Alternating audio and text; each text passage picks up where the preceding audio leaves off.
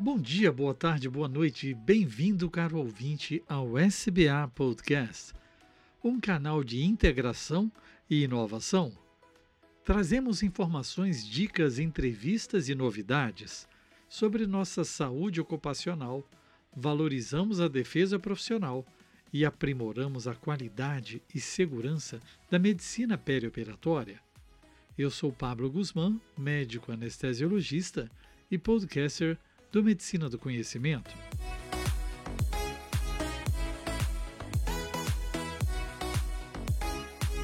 Um novo ano associativo se inicia e muito trabalho a ser feito. Vivemos em um mundo cada vez mais vibrante e repleto de oportunidades. Por isso, precisamos de fontes seguras de informações, respaldada por renomados e conhecidos profissionais.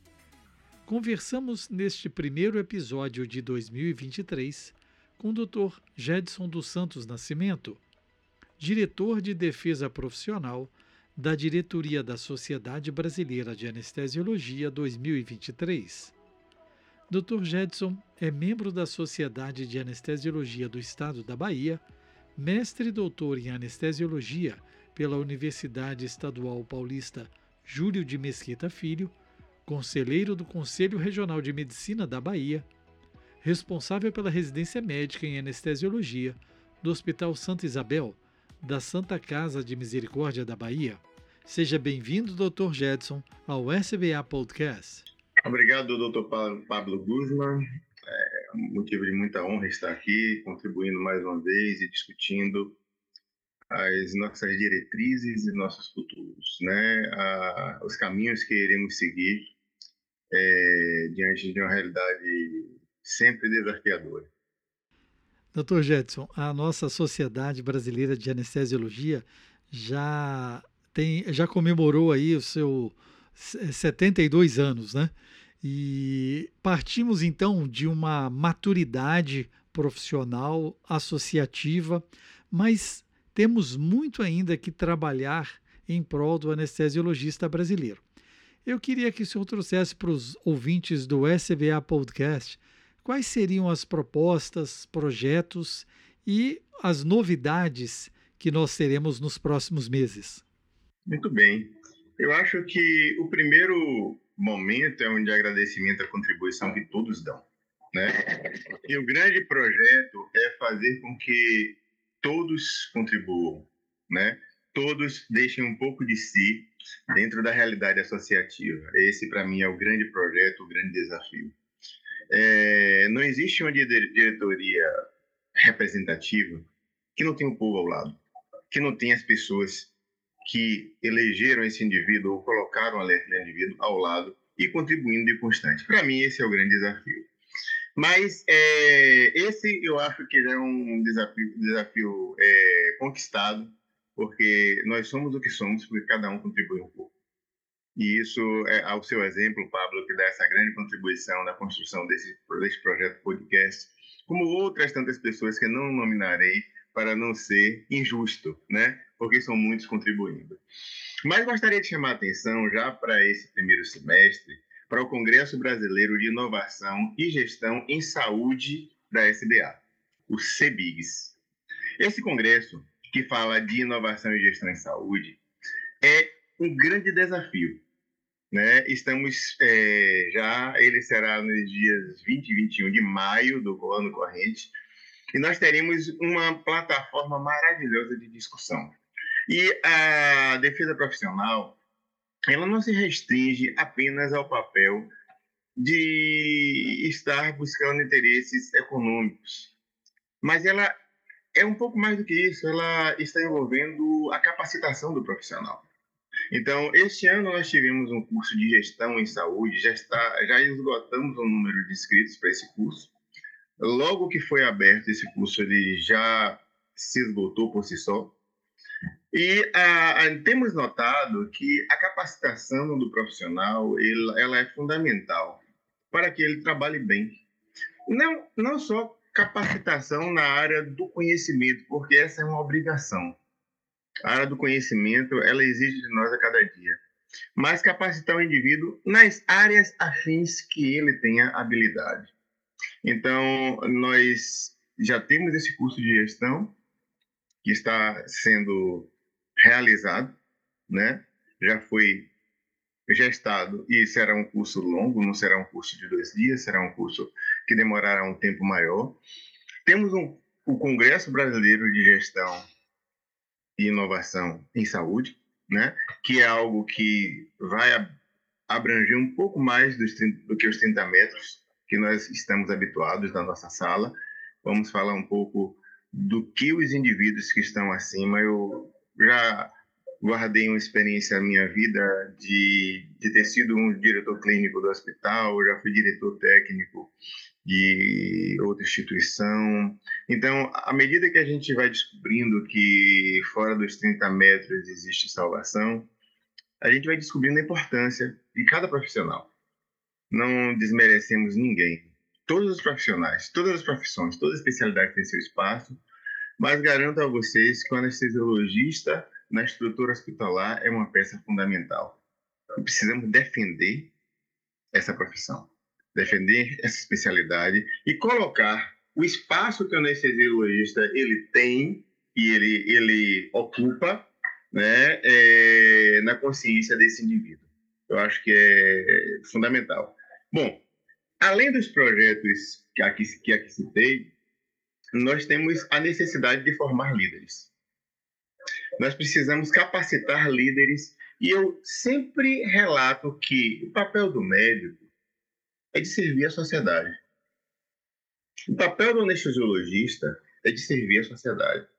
Então, nós não estamos aqui, nós ganhamos dinheiro, nós fazemos um patrimônio, nós fazemos gestão, mas tudo isso é para que a sociedade civil ela seja satisfeita com o nosso papel.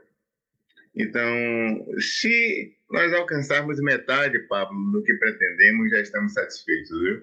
Acho que se eu falar um pouco mais aqui, a gente vai colocar objetivos que estarão além da nossa capacidade. Isso tudo, espero que neste ano nós possamos cumprir. Sim, tenho certeza são muitos desafios, mas serão validados pela sua competência. E a diretoria de defesa profissional é composta de núcleos. Um deles é o núcleo de gestão do trabalho do anestesiologista. Gostaria que o senhor falasse sobre as atividades desse núcleo e quais os projetos para 2023. O núcleo de gestão do trabalho do anestesiologista foi uma iniciativa do meu mestre, doutor Diego, Luiz Diego, que conseguiu é, agregar pessoas para discutir a gestão do trabalho do anestesiologista. Olha, é importante, né? Eu sou, eu vivo o modelo cooperativista e eu defendo com unhas e dentes, porque eu acredito nele. Mas também sou, eu sou um lobo solitário tal qual o anestesista carioca é. Porque eu trabalho, além de trabalhar em um grupo que presta serviços, eu trabalho sozinho para algumas situações que me são é, é, é, conferidas e sou convocado. E também tenho a oportunidade de exercer trabalhos em pequenos grupos. Então, assim, é, a gente tem que, dentro da realidade da anestesia brasileira, atender um indivíduo que está dentro de uma universidade e anestesiologista ali, no serviço público na esfera federal, municipal ou estadual. Atender um indivíduo que trabalha só com serviço privado. E aquele que trabalha em hospitais filantrópicos. Então, assim, imaginem que são vários modelos de gestão que é, temos de estar, de estar com olhos abertos, não só para o modelo cooperativista, que para mim é um, um, um, mundo muito interessante, né? mas é, o Núcleo de Gestão do Trabalho da Anestesia, esse ano, ele desempenhou um papel fundamental. E acho que o papel é, que eu tenho discutido com meus colegas do, do Núcleo de Gestão do Trabalho da Anestesiologista é de aproximar mais o NGTA do indivíduo que está precisando de ajuda a, a, a, fórmula mágica é como podemos fazer isso. Né? Então, assim, estudar os modelos, porque apenas webinários, apenas capacitação é pouco. A gente precisa pensar um pouco mais e é, tentar idealizar com a NGTA como fazer essa aproximação, inclusive na linguagem, porque algumas vezes a linguagem do juridiquês a linguagem do indivíduo gestor, ela é distante do indivíduo que está na lida, na labuta, né? Então, assim, é, falar uma língua que seja próxima é algo muito importante. E essa aproximação, para mim, se nós conseguirmos isto, além do que já fazemos nos webinários, nos projetos, nos congressos, nos eventos, essa aproximação, para mim, vai ser de grande valor.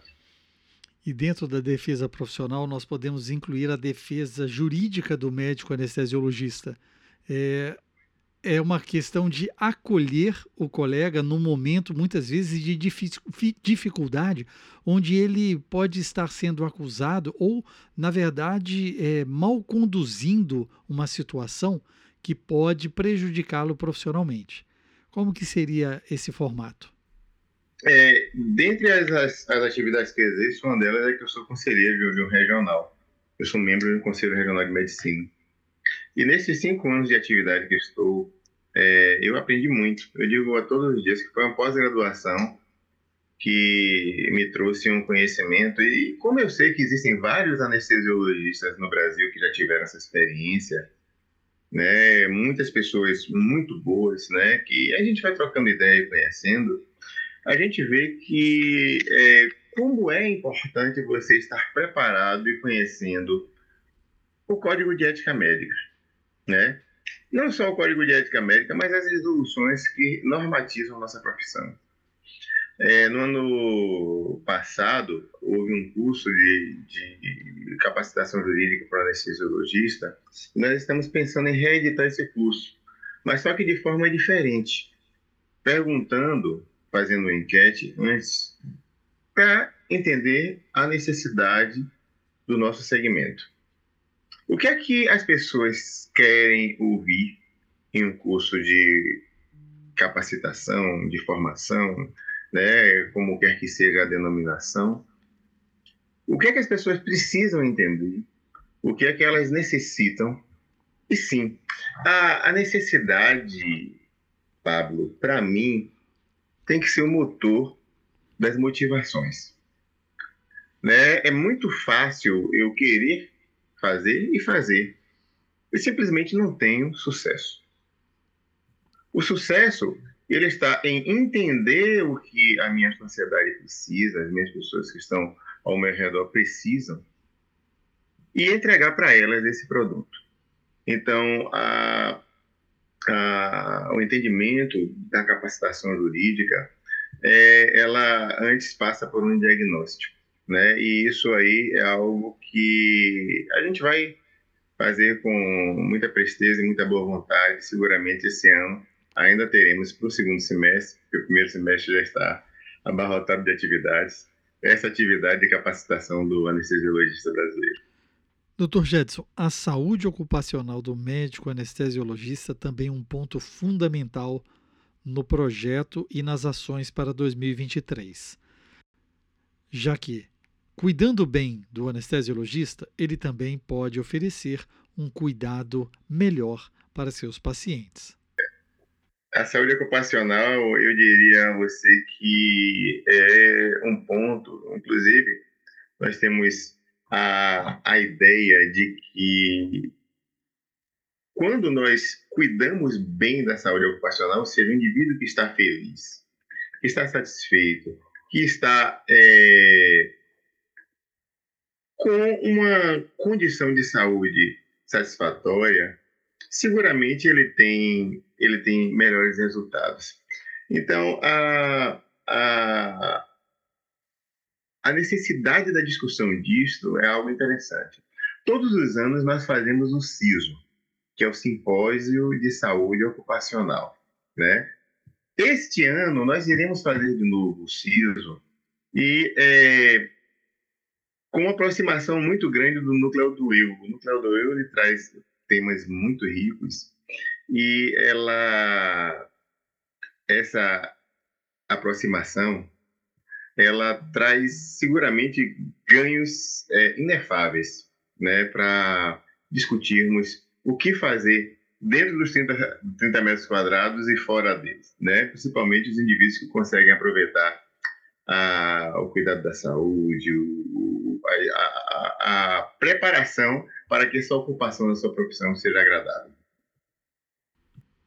Eu acho que uma grande experiência do CISO de 2022 foi trazer experiências de colegas anestesiologistas na prática para apresentações, a participação efetiva das regionais, mostrando todo esse trabalho que muitas vezes não é, é, divulgado né, tão facilmente, mas que são cases de muito sucesso.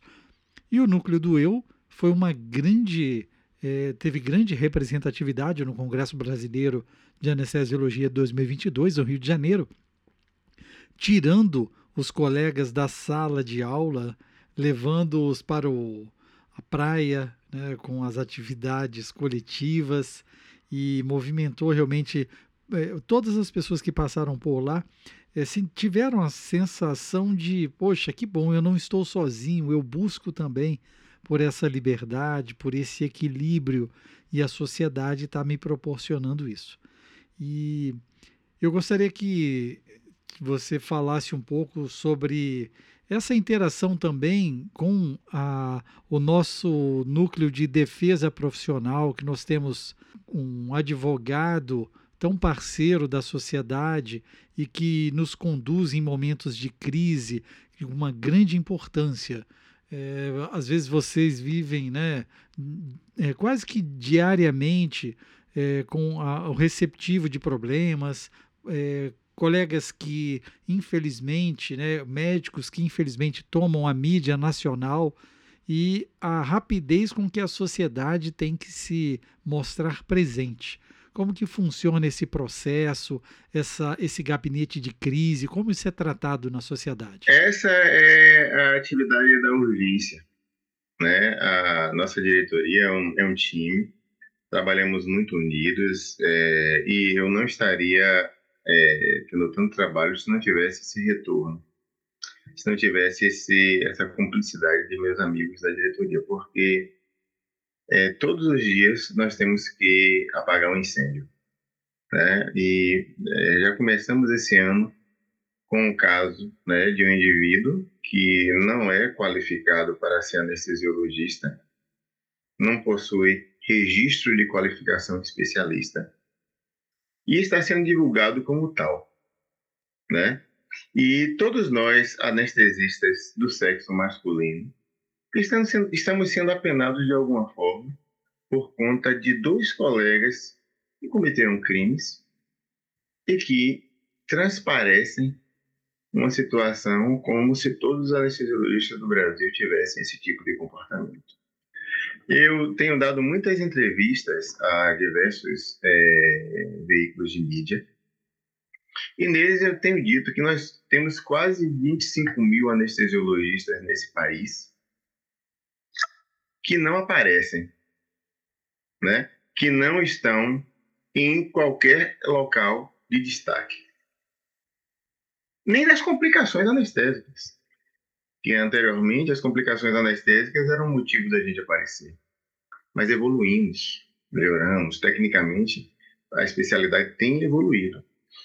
Para você ter ideia, doutor Pablo, ano, nesses cinco anos que eu estou no Conselho Regional de Medicina do Estado da Bahia, todos os processos que envolviam anestesia, todos eram com indivíduos que não eram titulados e se diziam dizer anestesistas.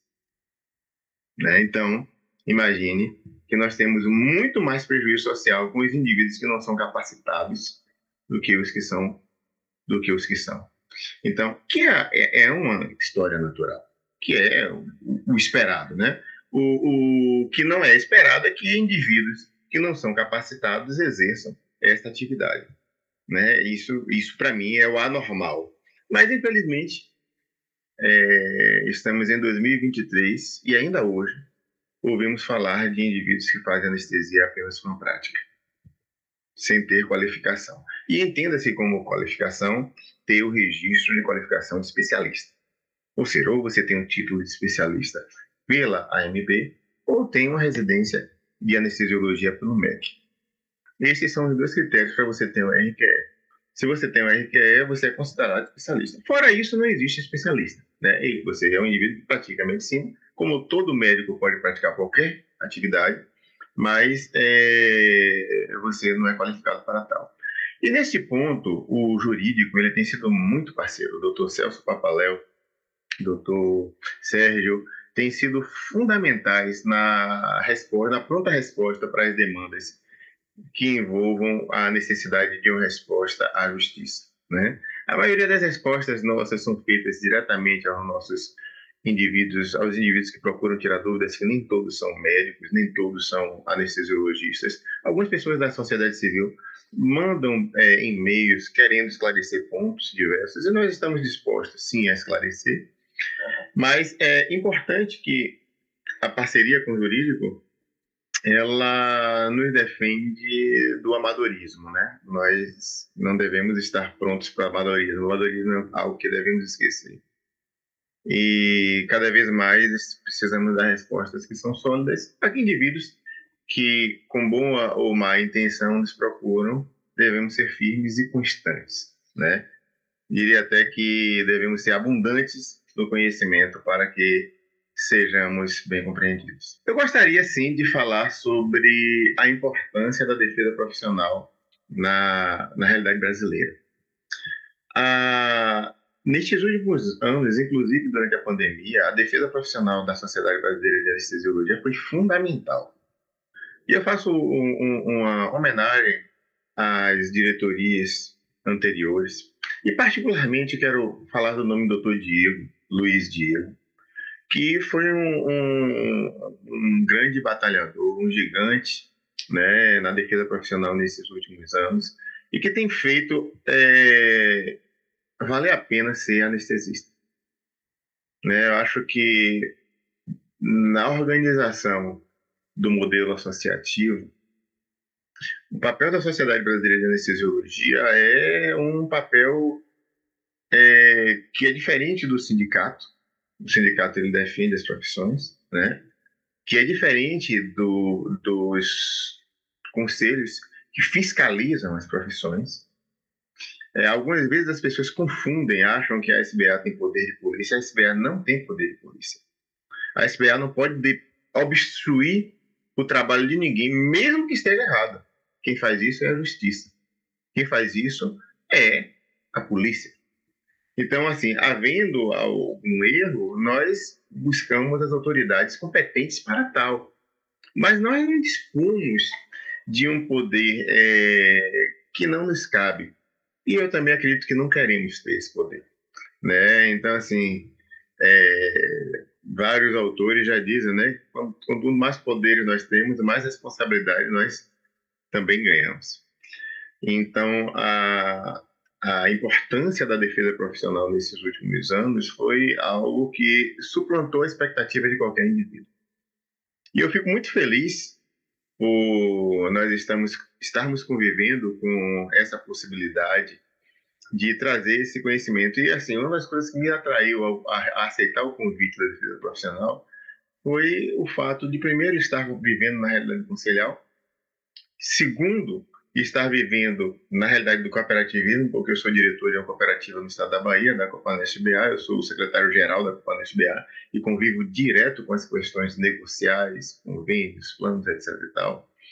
E, antes de tudo, eu sou anestesiologista, pratico, eu faço, eu corro atrás do meu pão, eu vivo do suor do meu rosto, né? Então, isso tudo me trouxe uma, uma boa expectativa, um desejo, um desejo de contribuição né, de pegar toda essa expertise que eu ganhei nesses últimos anos e poder compartilhar e ganhar com o contraditório. Né? Somos muito ricos quando somos, é, somos muito enriquecidos quando nós somos é, enfrentados. Eu, eu gosto do enfrentamento, eu gosto do enfrentamento no sentido de trazer o crescimento. E quanto mais crescimento a gente tem, melhor para todos, né? E essa é a intenção que eu tenho com a SBA na defesa profissional. É, essa parceria da SBA com Medicina do Conhecimento, ela surgiu também com o Dr. Luiz Antônio Diego, no sentido de exatamente isso que o senhor está falando aí, que compartilhar não é dividir, mas multiplicar. E com isso, a gente usando essa mídia, esse novo formato adequado ao novo mundo, nós conseguimos chegar sem limites geográficos, aos colegas anestesiologistas que fazem parte da sociedade e aos colegas anestesiologistas que têm o seu registro nos conselhos de regionais de medicina, mas que ainda não são sócios da sociedade. E eu tenho certeza que a intenção é acolhimento, segurança e proteção de todos aqueles que praticam uma boa medicina.